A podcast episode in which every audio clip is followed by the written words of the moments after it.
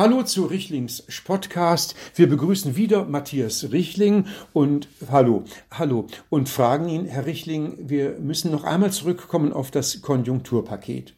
Das ist ja keine Frage. Nein, nein, ich war auch noch nicht fertig mit der Frage. Die Frage ist äh, Konjunkturpaket. Dazu sagt jetzt Olaf Scholz als handelnder Finanzminister, er spürt bereits den Wumms. Den was? Den Wumms.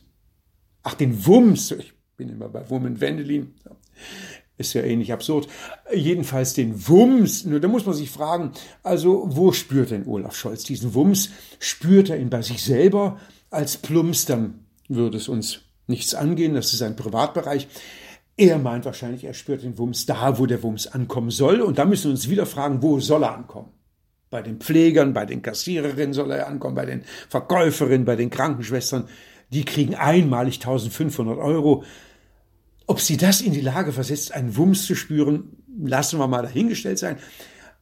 Er meint wahrscheinlich, äh, der Wumms wird da gespürt, wo er wirklich ankommt, nämlich zum Beispiel bei der Lufthansa. Die kriegen neun Milliarden, obwohl sie ja also das meiste, was sie zu versteuern haben, in Malta versteuern und nicht in Deutschland. Er spürt wahrscheinlich den Wumms bei Herrn Scheuer, der 540 Millionen aufbringen muss für eine Maut, die er in den Sand gesetzt hat lenken Sie jetzt nicht ab. Na, im Gegenteil, ich will nur darauf hinaus, äh, wo kommt der Wumms her? Ist der Wumms nicht ein aufflammendes Gefühl eines Adrenalinschubes, äh, der sehr schnell verpuffen wird, weil er ja getragen wird von Schulden? Ja, ja, natürlich. Es sind 218,5 Milliarden Schulden, die dafür aufgenommen werden für diesen Wumms. Ja, ja, und gut, man hat schon runter äh, dividiert auf 217,8 Milliarden. De facto werden es wahrscheinlich 2000 Milliarden sein. Das will einem keiner sagen, damit der Schreck nicht ganz so groß ist. Die Frage ist natürlich, ja, die Frage ist natürlich, wer bezahlt denn diese Schulden? Na, das kann ich Ihnen sagen, das weiß Herr Schulz auch. Das zahlen die nachfolgende Generation. Aber die nachfolgende Generation, die gibt es doch vielleicht gar nicht, wenn Corona erfolgreich ist. Also entschuldigen Sie mal bitte, das ist ja degutant, wie können Sie sowas sagen? Und wenn doch, dann hat die nachfolgende Generation Pech gehabt oder wie? Naja, also äh, Tatsache ist, dass die Regierung und auch Herr Scholz darauf hinarbeiten, dass wir ein Gefühl dafür bekommen, dass die nachfolgende Generation sich nicht so sehr echauffieren soll über diese Schulden, weil wir ja als vorherige Generation, dieser nachfolgenden Generation, eine Menge an Erbe hinterlassen.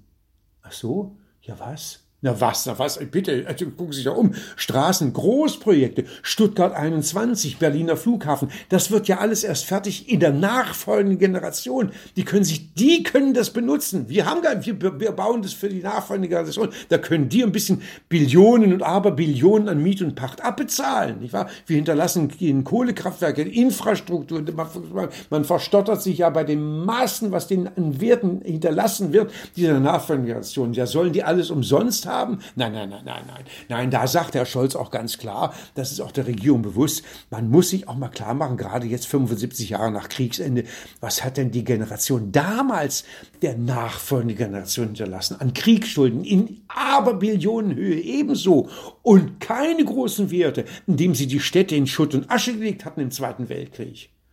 Ja, wo soll es dann herkommen? Ja, wo soll es herkommen? Soll es, die Ideen sind ja schon da, gewissermaßen ein bisschen abzubezahlen durch die äh, Steuern, die erhöht werden sollen. Ach ja, richtig, die Steuern sollen ja erhöht werden für die Besserverdienenden. Das ist eine gute Idee für die Besserverdienenden. Da wird es eine ganze Menge geben an Besserverdienenden. Denen ist gerade, werden ja die Renten erhöht. Nicht wahr? Also sind die Rentner ja schon mal besser verdienend. Dann gibt es zwei Monate lang 300 Euro Kindergeld zusätzlich. Prompt sind Familien besser verdient. Also großartig gedacht von Olaf Scholz. Ich meine, äh, ich denke, Herr Scholz meint eher, dass er die richtig Reichen äh, dann doch zur Kasse bitten möchte. Ja, aber bitte, entschuldigen Sie, die richtig Reichen, das ist natürlich auch mal so eine Gefahr, äh, die Gesellschaft zu spalten, denn wer sind denn die richtig Reichen? Ja, das muss man sich auch mal klar machen. Da fühlt sich natürlich Davon geht die Regierung auch immer aus. Da fühlt sich natürlich der, der nur 40.000 Euro im Jahr hat, in seiner Ehre herabgesetzt, weil er sich fragt, ja, bin ich jetzt für die Regierung nicht reich genug? Bin ich der Arme? Bin ich Unterschicht, weil die kein Geld von mir wollen? Ja, also äh, äh, deswegen geht er ja auch an die Mittelschicht und erhöht die Steuern, äh, weil er sagt, wenn man die, die nicht so viel haben, genauso besteuern wie die Millionäre, dann steigt deren eigene Wertschätzung sich selbst gegenüber. Ich verstehe nicht. Naja, ich, es ist genauso, es ist wie im Leben. Ja? Nicht? Viele aus der sogenannten Unterklasse kaufen sich einen Daimler, damit sie in der Gesellschaft was gelten, zu der sie gar nicht gehören. Ja? Ach so, ja, ja, ach so, überrasche ich Sie. Ich darf Ihnen aber summa summarum sagen, das ist etwas, was vielleicht die nachfolgende Generation sich klar machen sollte. Je mehr Schulden wir ihnen hinterlassen, umso besser stehen sie natürlich auch da in der Weltgemeinschaft. Ja? Denn die Schulden von Deutschland, je größer sie sind, sind sein wahrer Reichtum. Hat Deutschland kein Geld, kommen auch keine Flüchtlinge mehr her, schon gar keine Wirtschaftsflüchtlinge. Und die dritte Welt wird irgendwann Deutschland unterstützen. Ach so. Herr Richtling, vielen Dank für das Gespräch und ich kann nur sagen, dass Politik so einfach ist, wer hätte das gedacht?